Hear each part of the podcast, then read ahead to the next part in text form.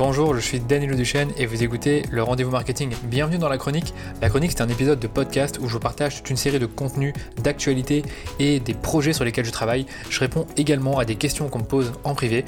Et aujourd'hui, j'ai justement plusieurs points à vous partager. Le premier, ben, c'est le plus gros projet sur lequel je travaille actuellement, qui est la mise à jour de la formation Facebook Ads Academy.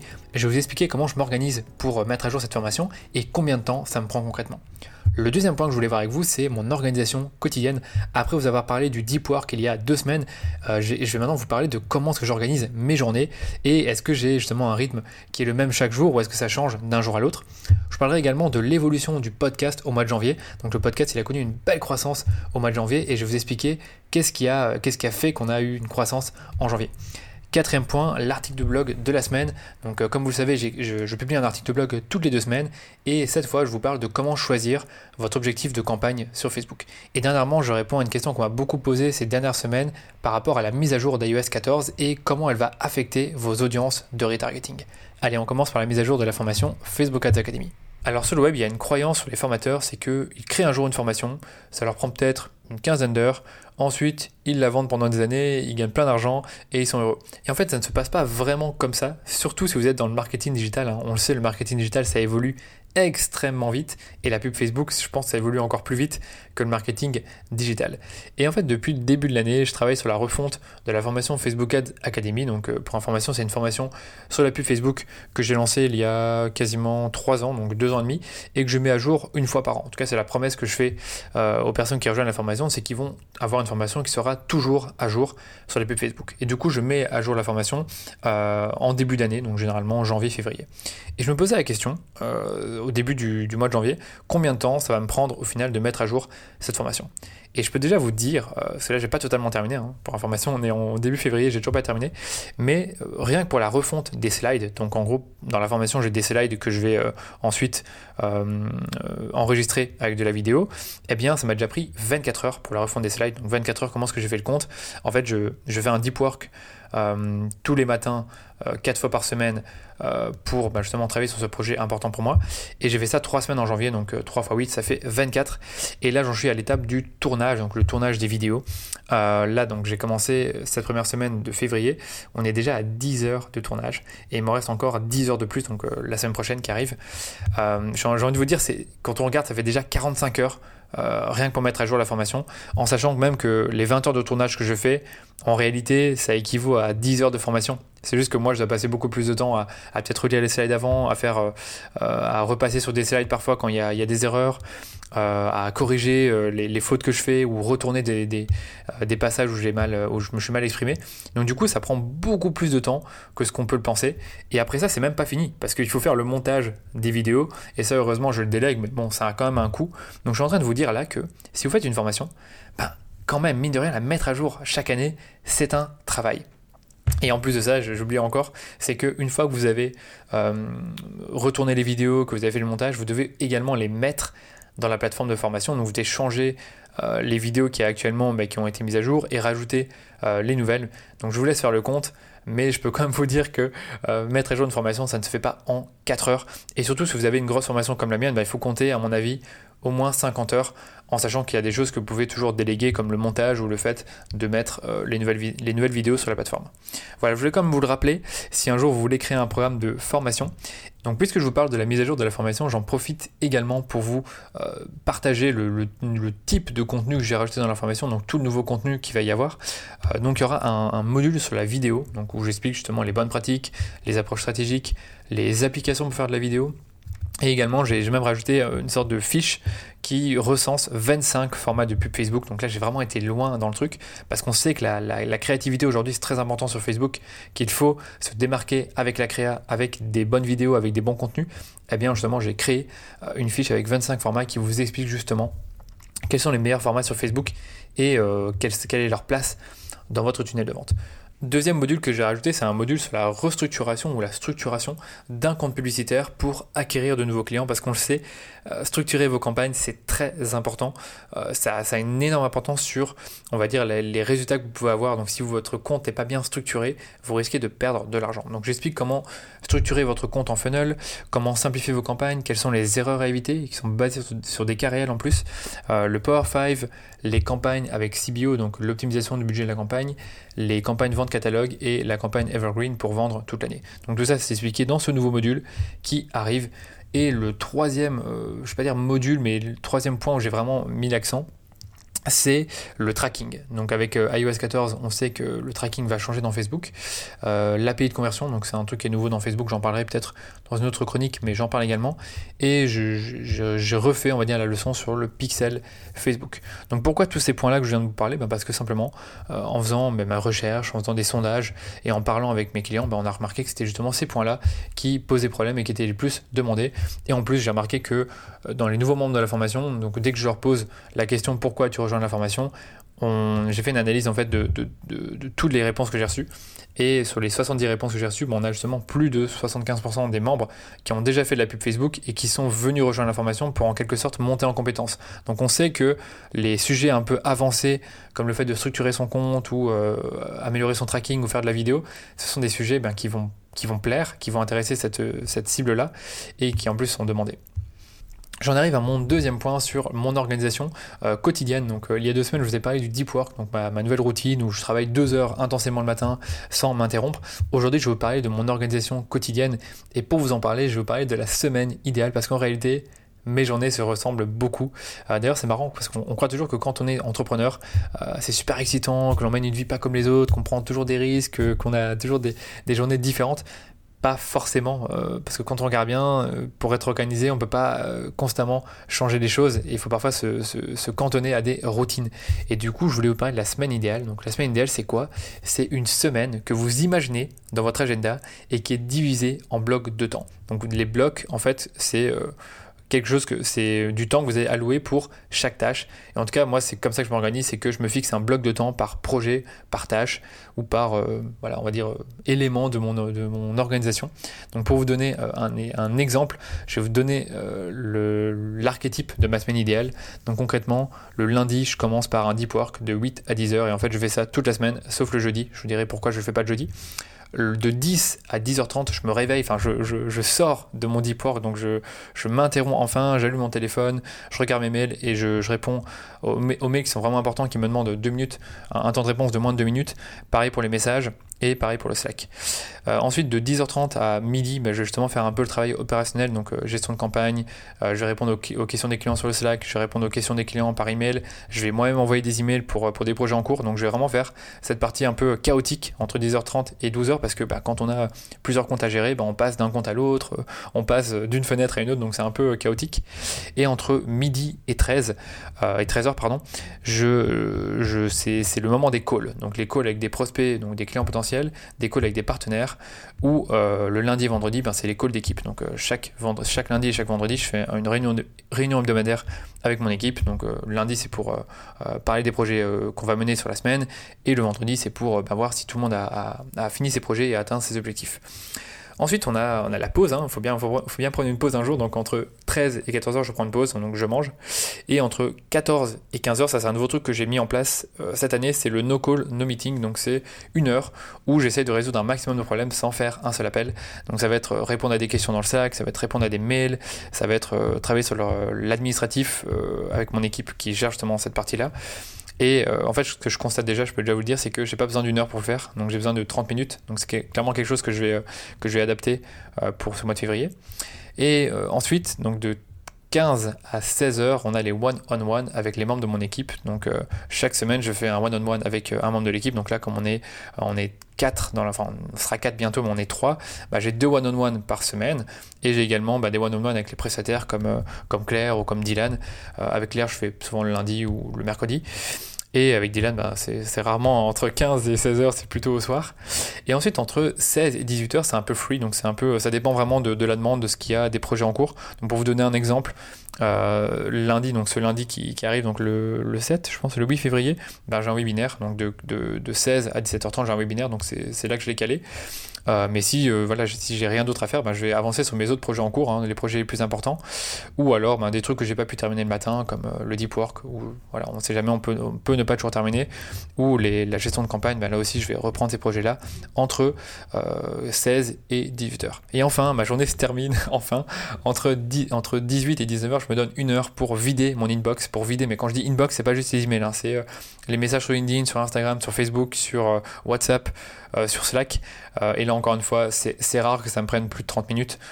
Vraiment, si j'ai rien répondu de la journée, ouais, ça va me prendre plus de 30 minutes, mais généralement, je compte 30 minutes. Donc, généralement, ma journée se termine entre 18h30 et 19h dans l'idéal. Et en fait, toutes les journées sont pareilles, vraiment toutes, sauf le jeudi.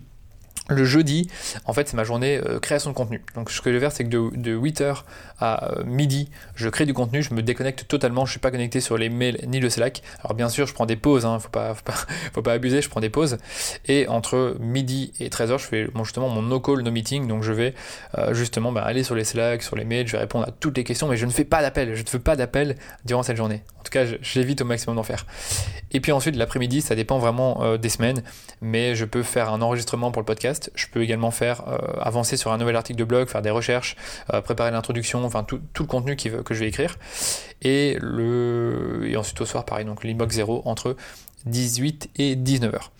Et dernièrement, je travaille également le samedi, sachez-le. Donc je travaille aussi le samedi, plus le dimanche. J'essaie de plus travailler dimanche. Et le samedi, je travaille de généralement euh, soit de 10h du matin à 14h ou alors de 14 à 18h. Ça dépend un peu de, ma journée. Et là, je travaille sur la création de contenu. Donc je continue à avancer sur mon article de blog de la semaine, sur le podcast, tout ce que vous voulez, mais tout ce qui est vraiment lié euh, à ma stratégie de contenu. Parce que vous le savez, je crée beaucoup de contenu. Et le but étant ben, de toujours avoir de nouvelles personnes qui me découvrent. Voilà pour mon organisation. Et ce que je peux également vous dire, c'est que si vous faites cet exercice-là, imaginez votre semaine idéale comme étant quelque chose que vous allez itérer chaque mois. Donc vous faites la semaine idéale en début de mois, vous essayez de l'appliquer au maximum, et tout ce que vous avez, tout ce que vous n'arrivez pas à appliquer ou tout ce que vous appliquez mais qui n'est finalement pas si applicable que ça, donc comme le no call de meeting où je vous disais que j'avais prévu une heure mais en réalité ça prend 30 minutes, eh bien vous le réorganisez différemment pour le mois suivant. Voilà. Troisième point, l'évolution du podcast en janvier.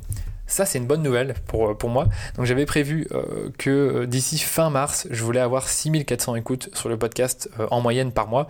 Figurez-vous qu'on est passé à 6634 écoutes déjà en janvier, donc j'étais assez content. en sachant qu'en décembre, on était à 4449. Donc, j'avais imaginé un taux de croissance de 13%. Là, on a fait plus de 50%. Donc qu'est-ce qui explique un taux de croissance aussi élevé? Bah, Je pense que vous l'avez compris, c'est la fréquence plus élevé des épisodes. Donc si vous écoutez le podcast depuis le début, vous savez que j'ai commencé avec un rythme semi-mensuel, donc de deux épisodes par mois, donc deux interviews, et d'un seul coup en janvier, on est passé à cinq épisodes. On aurait pu en avoir six, mais il y a eu deux épisodes un peu classiques, donc du type interview ou épisode solo, donc celui que j'ai fait en début de mois, et trois chroniques. Donc euh, je voulais faire quatre chroniques au départ, mais franchement j'ai senti que ça serait chaud d'en faire quatre. Donc j'ai fait trois chroniques, et je vais vous dire un truc, c'est que dans les 6634 écoutes, 80% des écoutes euh, proviennent des nouveaux épisodes que j'ai publiés en janvier. Donc c'est quand même énorme. Ça veut dire que seulement 20% provient des, des 6 mois précédents, donc c'est quand même un peu peu, c'est un peu triste de se dire que les, épisodes qui ont été publiés il y a, quelques mois, bah, ils ont de moins en moins d'écoutes.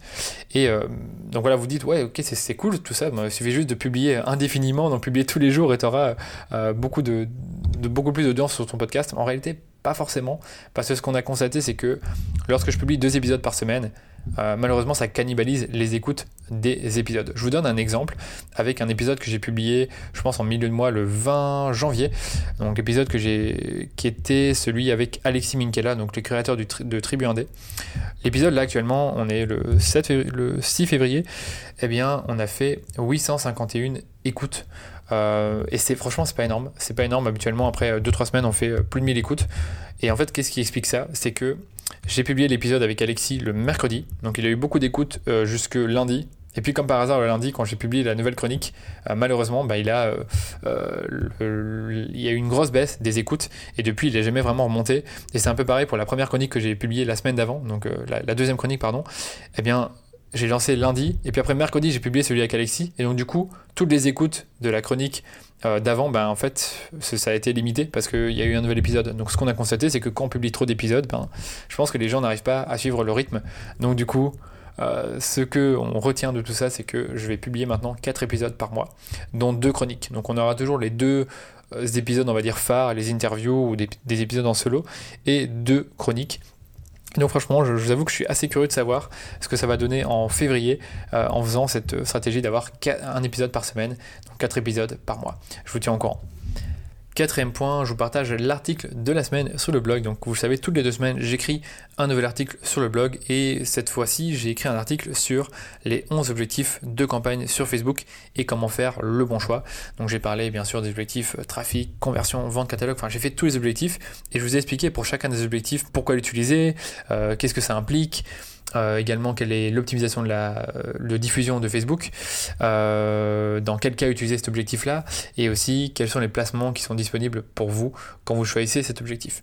Donc ce qu'il faut vraiment retenir de cet article-là, c'est que le choix de votre objectif est ultra important, parce que si vous faites le mauvais choix, Facebook ne va pas montrer vos publicités aux mêmes personnes dans votre audience. Donc vous imaginez, vous avez une audience avec 300 euh, 000 personnes, si vous choisissez l'objectif trafic, Facebook va montrer vos publicités à des personnes qui ont une probabilité élevée de cliquer sur le lien et éventuellement d'aller sur votre site.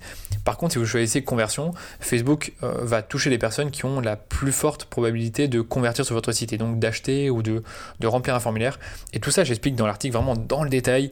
Et je pense que vraiment à la fin, quand vous avez tout lu, vous savez vraiment euh, comment faire le bon choix. Donc voilà, c'était tout ce que j'avais à vous dire là-dessus. Si vous voulez, si vous voulez lire l'article, je vous ai mis le lien dans les notes de l'épisode.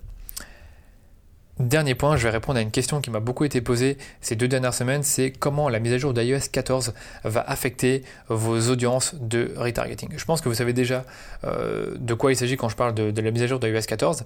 Et en fait, ce qu'on sait actuellement, c'est que maintenant, sur les appareils iOS, tout doucement, euh, on voit apparaître un, pop-up sur les, nouvelles applications que vous téléchargez ou des sites web qui vous dit est-ce que vous autorisez le tracking ou est-ce que vous le refusez? Un peu comme sur les cookies, quand vous allez sur un site, vous voyez les cookies et vous voyez euh, accepter ou refuser les cookies. Là, c'est un peu la même chose. Et si la personne refuse, en fait, ben, le tracking, logiquement, ne fonctionne plus.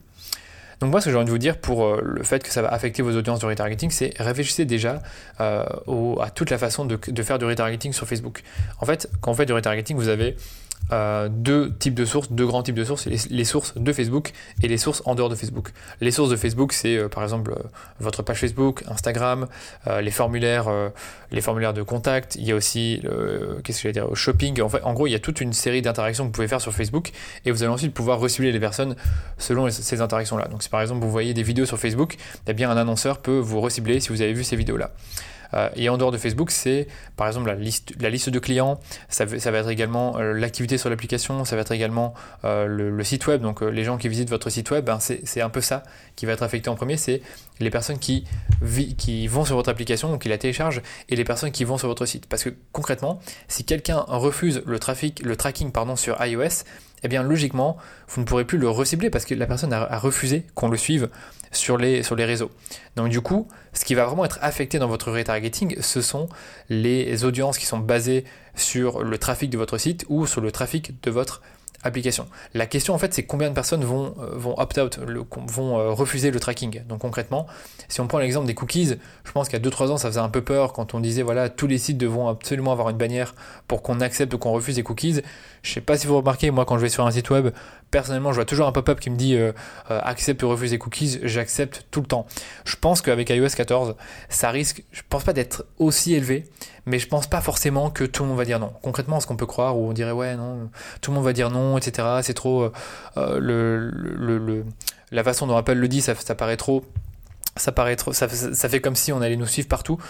Je pense que, franchement, je, pense pas honnêtement que tout le monde va refuser ce tracking. Donc en gros, si euh, une partie des personnes sur iOS acceptent le tracking, vous allez toujours pouvoir les recibler. Et d'ailleurs, si vous voulez vraiment savoir un peu quel impact potentiel cette mise à jour va avoir sur, votre, sur vos campagnes, vous allez dans Facebook Analytics, vous allez ensuite dans Personnes et ensuite dans Technologie et vous regardez finalement vos visiteurs, les personnes que Facebook a pu suivre avec votre pixel Facebook ou votre SDK, vous regardez combien viennent d'un appareil iOS. Et moi j'ai regardé chez moi, ben, on est à 20%. Donc 20% de mon trafic vient de iOS. Donc admettons que euh, sur les appareils iOS, il y a la moitié des utilisateurs qui refusent le tracking, ben, ça ne fait que 10% de mes audiences qui sont affectées, enfin 10% de, mon retargeting qui sera affecté. Je ne sais pas si vous voyez ce que je veux dire. Et encore, donc, comme, je le disais, tout dépend des sources. Si vous utilisez beaucoup les sources de Facebook, il n'y aura pas de souci.